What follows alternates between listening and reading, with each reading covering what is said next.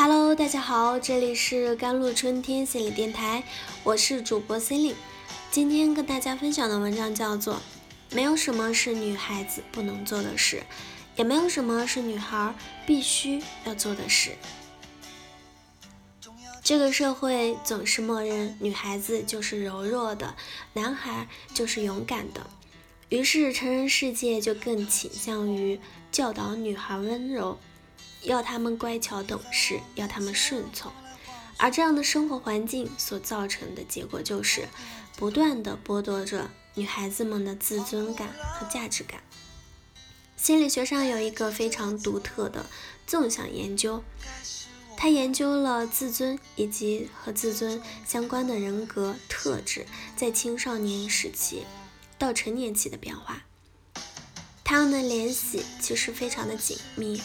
随着时间变化，自尊增加或减少的人表现出了不同的人格特质。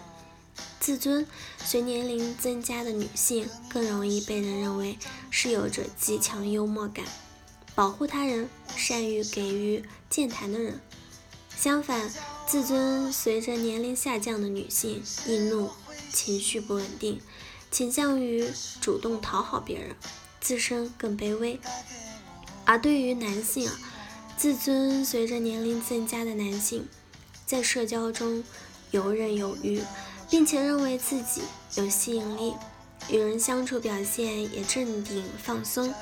相反，自尊降低的男性容易表现的焦虑，容易感到压力，有沉默的倾向。早就有人说，性格决定命运，自尊对人格影响广泛。而一个人的性格会影响他和别人的关系，会影响他的行为方式、思维方式，在很大程度上影响一个人的命运。迪士尼近几年拍摄的动画片也开始越来越多的强调女孩独立、勇敢、坚韧等性格的特点，而不仅仅只是强调美貌、温柔。很欣慰啊！我家孩子最喜欢的迪士尼动画是《冰雪奇缘》。艾尔莎的强大，安妮的勇敢，让他看到了女性的美丽，不仅限于外表，更在于独立的人格和自我救赎的魅力。曾经有个朋友对我说：“如果我有个女儿，我第一个要给她讲的童话故事就是《美女与野兽》，而不是《睡美人》或者《白雪公主》。”因为我想让女儿听到的第一个故事是，女孩不是只能等着王子拯救，女孩也可以拯救自己的爱人。即便人们已经开始意识到关于性别的定式思维对孩子的影响，女孩成长中仍然会遇到很多差别对待的现象。当孩子们进入学校以后，老师对待男孩和女孩的方式也会不同。过去四十年，有很多研究发现啊，总的来说，老师对男孩的关注会多过女孩。这种关注也很可能促使男孩在学校有更突出的表现。人们对待男孩和女孩同时表现出领导力这个特质的评价也不相同。当男孩表现出领导力的时候，他更可能被赞赏、被肯定。但女孩若表现出领导力，评价就比较复杂了。有时她会被贴上爱使人、爱使唤人、爱表现的标签，这些标签可能会阻碍女孩领导力的发展，导致他们在职业生涯中的退缩。有些父母内心非常爱自己的孩子，但是在互动表达过程中却常脱口而出伤害的话。比如我不喜欢你这个样子，你去当别人家的好小孩吧，再这样我就不要你了。这些话说一次两次可能没什么，常常说就会破坏孩子获得自我肯定感的能力。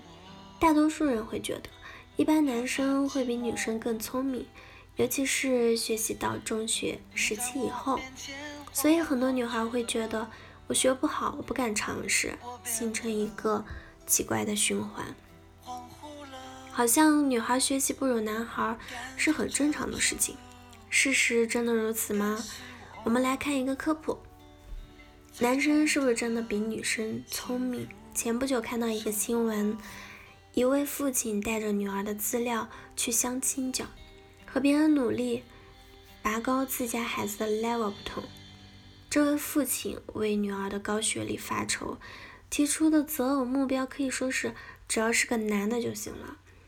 这就是为什么女孩更容易自卑，因为不论自己获得什么样的成就，连最亲近的父母都无法给予充分的肯定，反而还害怕没人敢娶你。